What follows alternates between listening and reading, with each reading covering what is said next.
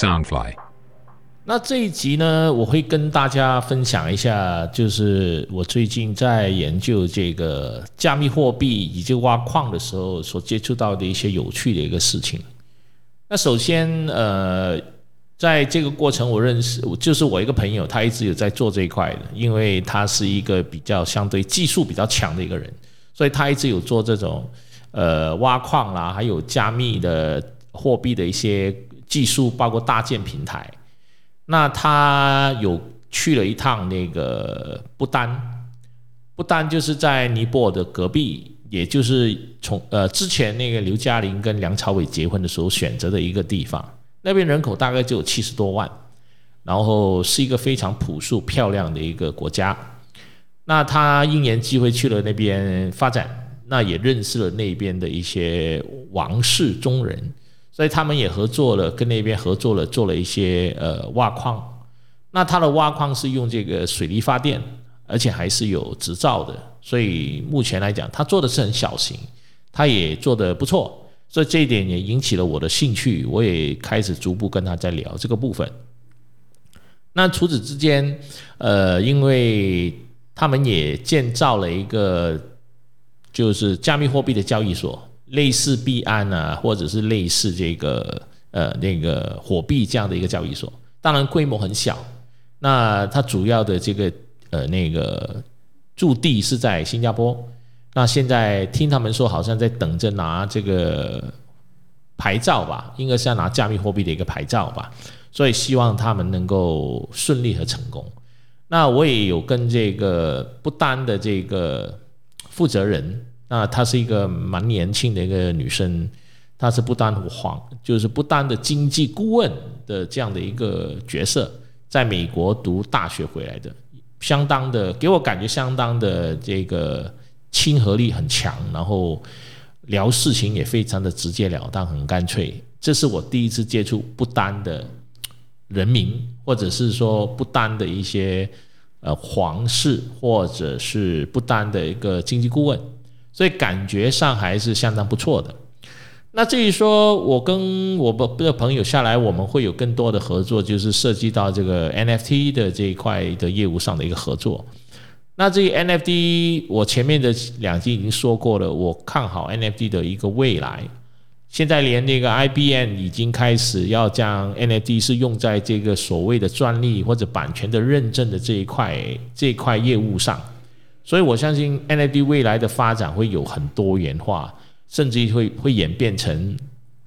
以后所有的文创人，就好像你写了一首歌，你只要在这个 NFT 上面做了一个认证，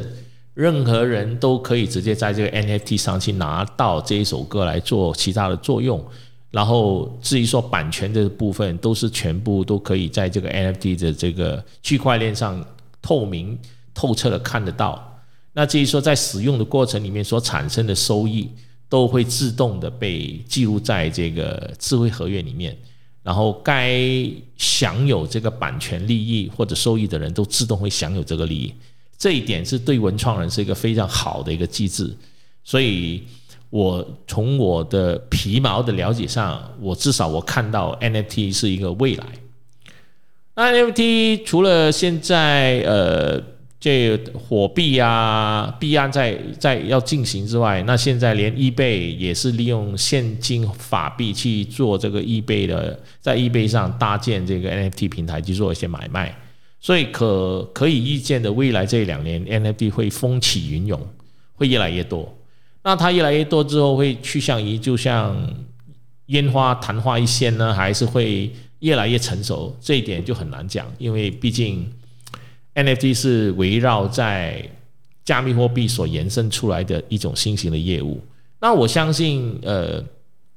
它值得我们去探讨的，尤其是做文创人是值得去去对这一块多花一点心思去了解的，因为毕竟文创的这种授权规模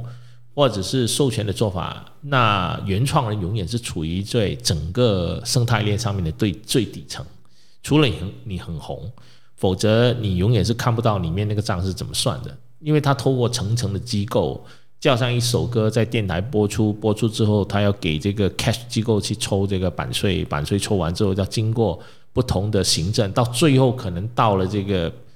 版权人手里就那么一点。当然，如果你的歌很火，很多作品，像如果你是林夕或者你是周杰伦，你所受到的版税相对就会变得很多，因为你有量，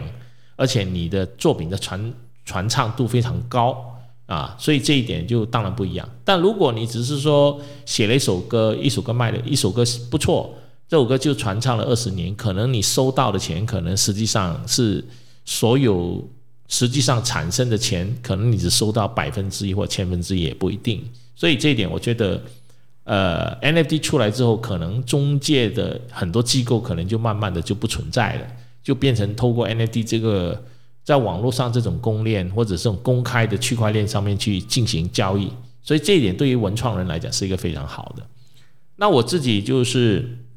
呃，开始做的就当然是跟我的老本行有关的，就是说我搭了一个叫 Marvel Studio dot Asia 的，就我我上了大量的这个。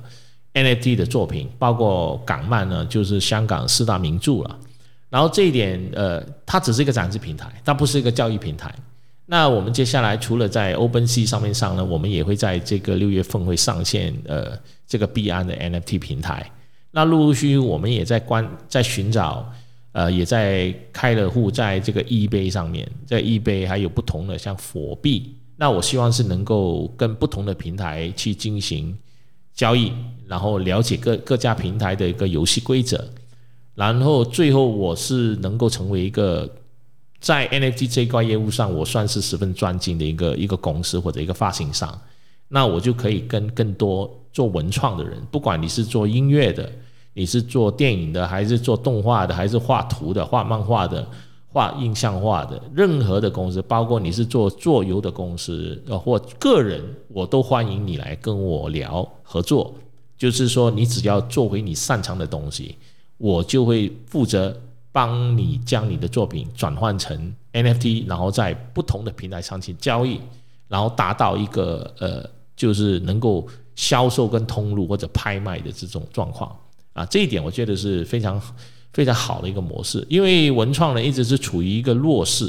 你很红，当然是另当别论。但是我相信百分之九十九都是普通的文创人，所以在 NFT 这一块业务上，我看到它可以给文创人有另外一个所谓的处于一个相对强势的一个位置上。那我就还是作为我自己擅长的经济业务跟发行业务，所以我做了这个 NFT 这个发行呃平台。那接下来，当然我会有自己的，可能是属于自己的 NFT 的这个模式运作模式，就好像说我拿了你一张图或者一首歌，我帮你发行到火币、币安、eBay 还有不同的 NFT 平台上面，那就可以达到非常高的这种所谓的能见度。那任何一个地方交易，它所产生的利益都会流向这个原创这个作者。那原创这个作者，只要你去网络上去点。一些相关的呃连接，区块链的连接，你就可以看到它的交易量跟它的这个所谓的产生的这个金额。当然，它这个金额并不是我们现行的这个货币，它是网络上的，可能是比特币，可能是以太币，也可能是狗狗币，都不一样。但实际上，这些货币到最后你还是可以透过呃这个不同的交易所转换成美金或者港币或者台币。所以这一点我觉得是非常有趣、非常过瘾的一件事情。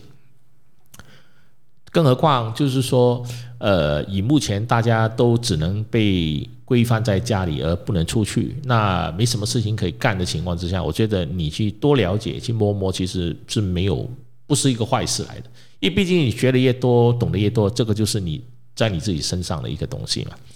那话说回来，就是如果这个疫情今年能够过去的话，可能我下一站我就会找到一个新的想去的地方。这个地方就是不丹，就是。因为我想去看一看，也希望能够有机会参与不丹的一些，可能是挖矿池也好，加密货币交易所也好，或者是认识一些朋友也好。因为我在家已经被被闷了两年，快两年了，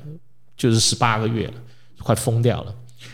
那今年的，就是今年的六月十四号，就是我的生日，也是我刚刚好满五十五岁的一个生日，就是。就是等于是马来西亚的法定退休年龄。那五十五岁，人家说五十是知天命嘛，五十五岁就人生可能走了大半了，就三分之二已经走完了。那如果运气好一点的、不错的，健健康康可以活到七十岁，其实我觉得已经相当不错了。那我就不敢指望去说活到八十岁太远的一件事情。但剩下的这个，就当是七十岁，在这十五年，我希望我的日子能够过得更有意思。就好像我常在 Facebook 上面说的，不穷不病不无聊。那现在因为停了这十八个月，我的电影工作也停了一段时间，那所以我就呃也一门心思花了更多时间去研究美股、呃加密货币 NFT，还有就是涉及到加密货币这个世界里面的一大堆有的没有的 Pancake 啦、Swap 啦这一类的东西，呃吸收的有点慢。真的是有点累，有点痛苦，因为毕竟它真的很新很新的一个东西。但我总在想，呢，呃，路不转人转，人不转山转嘛。我觉得现在很多朋友可能都被逼，因为这个疫情而被逼在家里，或者是工作上受了影响，或者经济上受了影响。但我相信，呃，正能量还是很重要了。那至于正能量是怎么找回来，这就靠你自己了。这个就旁人是帮不了你的。那我自己本身是属马，是很喜欢到处跑的。但因为这个疫情把我困在家里十八个月，也让我变得有点忧郁了，就好像忧郁的一个老人，带有一种严重的忧郁症，甚至觉得自己脑筋有毛病。呃，然后我就不断的找机会，所以我不断的透过看杂志，就好像上一周刊啊，然后看台湾的电子新闻啊，三立财经啊，或者是东森新闻或者一电视啊，那我希望多看一些新闻，可以让自己看到这个世界是怎么样的。然后当你看到这个世界，就好像你看到印度的疫情是每天四十万、五十万，然后很多地方越来越严重，包括这个缅甸的这种。呃，民变跟这个军军方夺权这种情况，死了很多人，而且死的都手无寸铁的人。然后你会比较下，你会看看自己当下其实是属于蛮幸福的。就好像呃，台湾这边一百八十例到两百例，台湾就自动的，就是全人民全人民都会自动的去呃减少出外而留在家里。而马来西亚现在四千例，但是我们好像感觉上我们政府干不了什么事情，所以有时候有的比较的话，你就会发现，其实活在台湾还是一个蛮幸福的。当然，我也看到网络上有些新闻说，中国的网民在那边笑得快要哭了。那我觉得这就是一个没有宗教信仰的政权所培养出来的一些人民，我觉得大家就不需要去管他们了。反正我觉得台湾还是一个非常属于呃很好的一个宝岛，所以我在这个疫情过后，我应该第一时间会飞去台湾，呃，过我自己还是像以前那种日子。所以我也把我的儿子送过去台湾那边读大学了。那他刚刚过去，现在也在那个台湾的大学过着一些大学生过的日子，我非常的羡慕了。因为我以前没有机会去读大学嘛，所以我希望我的儿子能够有机会去享受一下大学的生活。好，那这个讲的有点离题了，我讲回这个加密货币这部分。那在加密这货币这部分呢，我现在是把我手头上的呃投资的现金一部分，大概百分之三十转入这个加密货币里面。然后在这这百分之三十里面呢，有比特币，有以太币。然后也有这个狗狗币跟秋犬，呃，这个柴犬币。然后以目前来讲，全体的货币涨得最厉害，其实就是 A 打，就是这个叫做 ADA 这个货币，就是我买入的，到现在已经涨了超过百分之四十五。所以，如果你把这个加密货币，呃，归类成是一种股新形态的一个股票，其实也是一个蛮不错的一种投资。当然。呃，大家可能会忐忑不安的，就是因为它会不会被取缔啊？货币这个货币会不会变零啊？会不会成为一个呃不能流通的东西？甚至于说你投资可能就打水漂，有没有这个可能？我不能够说没有可能，但从整个大趋势跟呃这个美国的一直以来的所发明的所有的新的东西，在一直都是最领先的一个国家的这个制度来看，那我认为加密货币被禁的机会是非常的低。当然，也不排除有人利用加密货币来干一些呃犯法勾当的事情，但这个应该不是在我们主流的这个体制里面了。所以，加密货币我觉得还是一个值得现在的年轻人，如果你目前你不是出生在一个富裕的家庭里面，你也不太懂得去买股票，那你只是有一份工作，那我建议你可以把你准备拿去投资股票的钱的三分之一，可以放到加密货币上面。然后我觉得就好像说我们传统的人买股票、买债券、买黄金的概念是一样。那至于说投资房产，因为投资房产是一个比较大的一个投资，包括你的投期款要很多，也包括了你买的这个房子之后要要去贷款。那我觉得，如果是我，我我认为未来这三年到五年是不不建议大家去买房产，不管是在任何地方，即使马来西亚的房产不贵，我也不建议大家去买。就是大马来西亚的华人也不建议你们去买，因为我觉得后市实在是不乐观。但如果说你把三分之一的呃投资放在比特币一部分、以太坊一部分，然后少量的应在这个狗狗币或者柴犬币，因为这些价格都非常的低，然后它可能涨幅就就好像当初的这个有没有可能出现像当初比特币几分钱变成现在几万块？这个不是并不是不可能，因为币圈是一个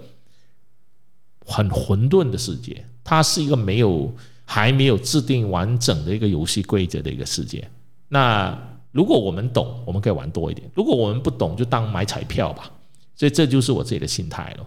这这也是我认为，呃，投机如果你要去投机，与其你去投机买复利彩票，投机去去赌场里面赌钱，倒不如说你投机把钱投在一些有机会成为主流的加密货币上面。因为它毕竟是一个技术上及资源，互联网从开始到现在发展了这二三十年，它已经非常的成熟了。但是互联网本身没有自己的金融体制，也没有自己的货币。那可能今天比特币的出现跟呃这个 DeFi 的出现，就会给这个互联网造就它自己的一套金融体制，跟它自己一套的加密的它自己的流通货币。那当然，在任何的创新在过程里面都会出现怀疑、观望这个过程，有人赞成，有人反对，有人赞成，有人反对，这个是很正常的一件事情。我觉得是呃，大家不需要过于担心这件。那如果说呃，我把加密货币归类成就像。很多年前的西部牛仔要去挖矿挖金，或者是我们以前我们的祖宗要去美国去淘金的民工的那种概念一样，只是说我们现在在坐在网络上，手指点两点，可能就可以进行就这种冒险了。那当然原则还是一点，就是评估自己的财力，输得起。的一个金额，而不是叫你 all in，而不是叫你把所有的家当全部压进去，这个我就不建议了，因为这个不是每个人能够可以承受的。那如果说你可以拿出一两千美金去投进去，可能这一两千美金投进去，可能两三年就变成翻个十倍二十倍，这并不是说不可能。这就是我自己在呃投资加密货币的一种心态。那。只有你经常买了一些，你才会慢慢的去了解这个加密货币到底是什么一回事。当然，同个时间我也有去合作开发做这一块 NFT，因为毕竟 NFT 它是从文创的这个内容去产生过来的，也算是属于我一直在做的一个本业，所以我去做这一块就变成是理所当然，也很有这个呃这种所谓的心态去干这个事情，所以。如果你是做文创的，欢迎你来跟我沟通，就是你可以发 email 给我或者 WhatsApp 给我，啊，你也可以就是说，呃，去我的 Facebook 上面去去留言，就是我 Facebook 上面的社团叫美股可支付，你可以找到，你可以留言。那我很欢迎年轻的朋友、懂技术的朋友、有兴趣的朋友跟我交流。谢谢，谢谢大家。